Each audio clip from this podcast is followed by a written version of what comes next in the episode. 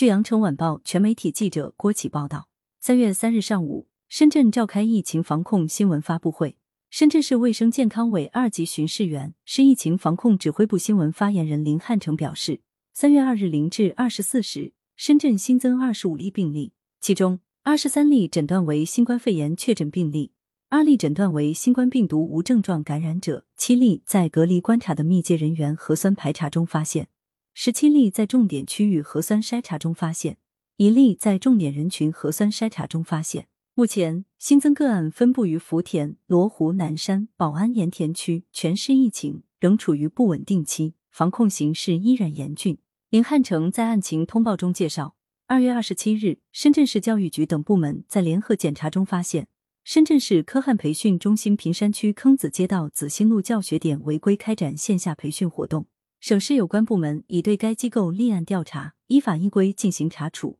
当前疫情防控正处于关键时期。全市校外培训机构要严格遵守疫情防控相关规定，共同筑牢疫情防控防线。深圳有关部门将进一步加大查处力度，对检查发现的违法违规行为一律严肃处理。接下来，深圳市将加大医疗救治资源的调配力度，为有效应对突发疫情，深圳市卫健委制定了应对新冠肺炎疫情定点救治医院，有序开展新冠病毒阳性感染者医疗救治工作。深圳市第三人民医院作为收治新冠患者定点医院，除应急院区外，综合院区已在减少接收普通门急诊患者，综合住院不止出院，不新增普通患者入院。目前，深圳市定点收治医院备用的医疗救治资源，能够应对深圳市本土和输入病例的收治，整体情况平稳有序。统筹做好三区医疗保障工作方面，深圳市卫健委指导各区卫健卫健部门在三区。包括风控区、管控区、防范区建立应急医疗服务保障体系，